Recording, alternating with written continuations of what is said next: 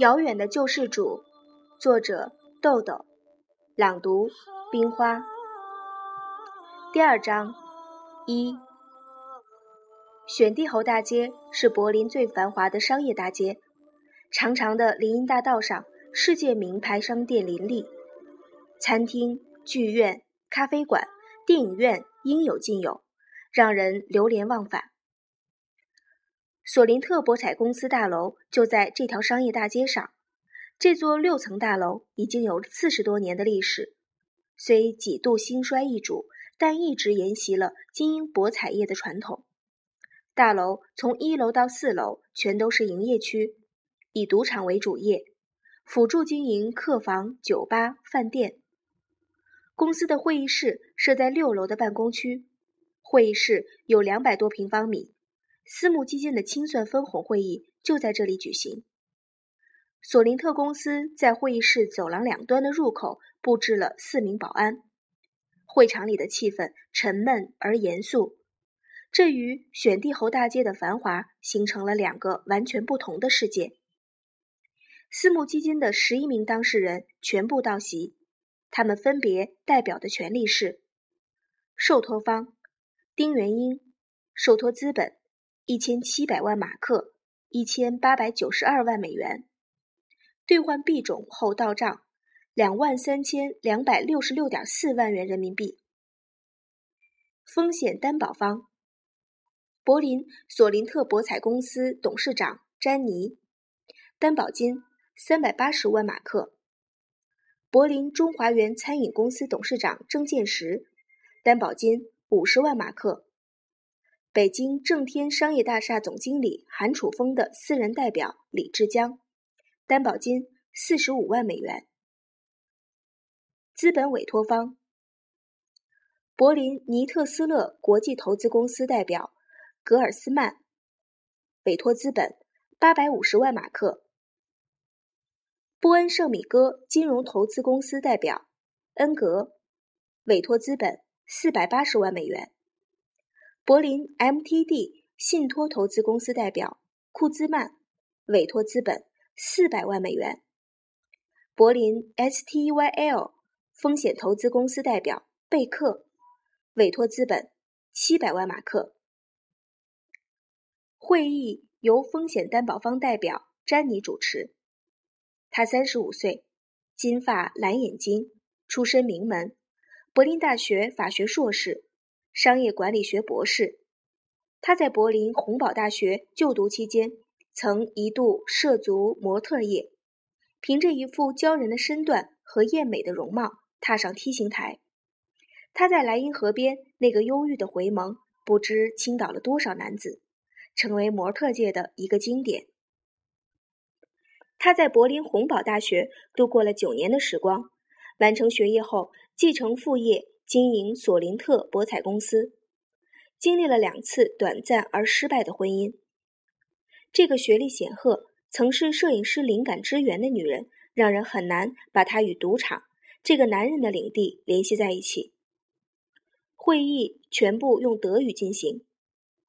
珍妮环视了一下包括当事人助理在内的与会成员，讲了一段开场白：“先生们。”私募基金经过了十一个月的运作之后，丁元英先生出于个人状态的原因和资本安全的考虑，决定终止合作。这当然不是我们期待的结果。我作为风险担保人，对此深表遗憾。下面，我们请受托方代表肖亚文小姐宣布经营状况和分红。肖亚文站起来，礼貌地向与会者点头行礼，用流利的德语讲道。根据协议，私募基金在北京、上海、深圳三个城市、六个证交所建立代理账户。进入中国 A 股市场的资金和利润全部由投资方代理直接监管。受托人的每一道指令和投资方的每一笔交易都得到了各方代理的确认和记录。经过十一个月的经营，扣除兑换币种、汇款、开户、交易等九项成本。净利润四千两百八十万马克，现已存入索林特博彩公司账户待分配。接着，薛尔文将分配文件给每人面前发了一份，分配数字为：私募基金利润四千两百八十万马克，私募基金投资回报率百分之八十二，投资委托方集体预分四千两百八十万乘以百分之六十，分成比例等于两千五百六十八万马克，投资委托方投资回报率百分之五十点三五。投资委托方各资本分红：柏林尼特斯勒国际投资公司四百二十八万马克，波恩圣米戈投资公司四百三十五万马克，柏林 MTD 文化投资公司三百六十二万马克，柏林 STYL 风险投资公司三百五十二万马克。受托人丁元英预分四千两百八十二万乘百分之四十。等于一千七百一十二万马克，丁元英可支配利润一千七百一十二万马克，丁元英支付风险担保方一千一百一十二万乘百分之七十等于一千一百九十八点四万马克，风险担保方风险投资回报率百分之两百三十九点七，风险担保方各项分红，柏林索林特。博彩公司董事长詹尼一千一百九十八点四乘以百分之七十四点五担保份额等于八百九十二点八万马克。柏林中华园餐饮公司董事长郑建石一千一百九十八点四乘以百分之九点八担保份额等于一百一十七点五马克。北京正天商业大厦总经理韩楚峰一千一百九十八点四乘以百分之十五点七担保份额。等于一百八十八点一万马克，丁元英分红五百一十三点六万马克。詹妮说：“先生们，这份分红数字全部经过各方会计师的核对和签字。如果你们没有其他方面的疑义，请你们在文件上签字。我们现在就办理付款。”没有人提出异议，所有当事人都在各自面前的文件上签上了字。签字后的文件马上被索林特博彩公司的工作人员收走了。这时，尼特斯勒国际投资公司代表格尔斯曼举手示意发言。他说道：“我想请问丁先生，私募基金在业绩最好的状态下终止合作，是否受到了外力作用？”丁元英中等身材，略显消瘦，穿一套深灰色西装，严肃的神态里。显露出几分憔悴。格尔斯曼的问题是他意料之中的事儿，他平静的回答：“没有。”格尔斯曼说：“首先，我要感谢珍妮小姐和两位先生的风险担保，这使我们的投资成为可能。但是，我们不是为了一个无足轻重的目的而参与基金，是要探讨某种可能，而本基金百分之八十二的利润率已经证明了这种可能。”丁元英用流利的德语说：“协议第七条规定，本基金不规定合作期限，以保证委托方在亏损接近百分之十担保底线时可以及时撤资，以保证受托人在状态不佳时可以及时停业。” MTD 信托资金的代表库兹曼耸了一下胖胖的肩膀，说：“一夜风流。”丁元英解释道。本基金从融资到运作的特殊性，决定了它在法律上的真空地位。这种投机而尴尬的特性，也决定了它的不适合男婚女嫁。戈尔斯曼说：“有人说，中国股市不像是一个融资市场，而更像是一台取款机。丁先生是为数不多的掌握取款机文化密码的一个，而他通过与我们的合作，获得了原始资本。”也获得了规模资本的号召力。我们不是为了一个无足轻重的目的而参与资金，丁先生也不是为了一个无足轻重的目的而终止合作。我们并不拒绝重新讨论合作规格和条件，但是如果丁先生的行为有悖商业道德，那将有损他的个人声誉。如果丁先生不能证明其决定的公益性，那么现在的情况完全适用第二十一条条款。我提议进行表决。私募基金合作协议的第二十一条是担保条件条款，原文为：受托方在盈利前景看好且获取一千万元人民币以上的资本积累而单方面提出终止合作的，经超过三分之二以上的资本代表表决，认为受托方存有不道德的商业动机，担保方保留根据协议冻结受托方资本的权利，冻结期限。最短不少于两年，最长不超过三年。詹妮说：“先生们，认为受托方存有不道德商业动机的，请举手。”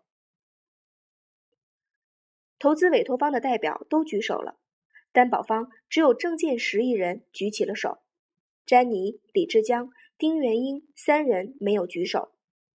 詹妮说：“七票支持，三票反对，通过。”波士恩米戈金融投资公司代表恩格发言道：“我提议由尼斯特公司代表私募资金投资方监督受托方的资金冻结。”这个提议全票通过。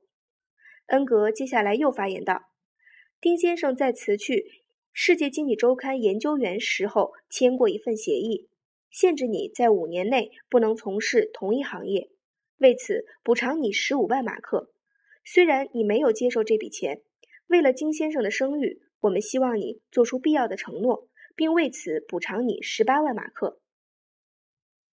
令人意想不到的是，格尔斯曼的助理随即拿出六沓马克现金和一份事先拟定的商业利益保护协议。那六沓现金一看就是代表了六个投资人，每家出资三万马克。郑建石插言道。这显然是预先预谋的，先生们过分了吧？郑建石四十三岁，出生在波恩，祖籍安溪，信奉佛教，身兼欧洲华人协会常务理事、德国福建同乡会秘书长、柏林安溪茶叶商务会会长等职，在不来梅开有中华园分店，另在柏林经营一家安溪茶艺馆，还有一家。名为斯雷特姆的贸易公司，在欧洲闽南系华人圈里是个小有名气的人物。他在丁元英留学期间，两人因茶道而相识，因讨论佛教而为友。丁元英拿起协议看了一遍，提笔划掉补偿条款，签上名字，然后站起来说：“我这个人还没有重要到可以用个人声誉来评价的程度。我很荣幸能与在座的先生们合作。”我恳请先生们能同意我从冻结的资金里拿出十三万六千马克的零头，给我留口饭吃。丁元英说完，将现金和协议递给格尔斯曼。格尔斯曼接过协议，看了看签名，困惑地说：“我想我们没有理由不同意。”丁元英坐下，会议室里呈现一阵不和谐的沉寂。詹妮平和地说。先生们还有什么问题？没有人再提问，但众人的目光却全部锁定在丁元英身上。那么多目光汇集在一起，清晰的聚焦成了一个硕大的问号：为什么？詹妮等了几秒钟，会场里也沉默了几秒钟。他适时的站起来说：“那么今天的会议就可以结束了，请大家在会议记录上签字。”书记员拿着会议记录，逐一请各方代表签字。签字之后，詹妮友好地说：“请原谅，我还想再占用先生们一点点时间。我提议为我们这次愉快的合作，大家干一杯。”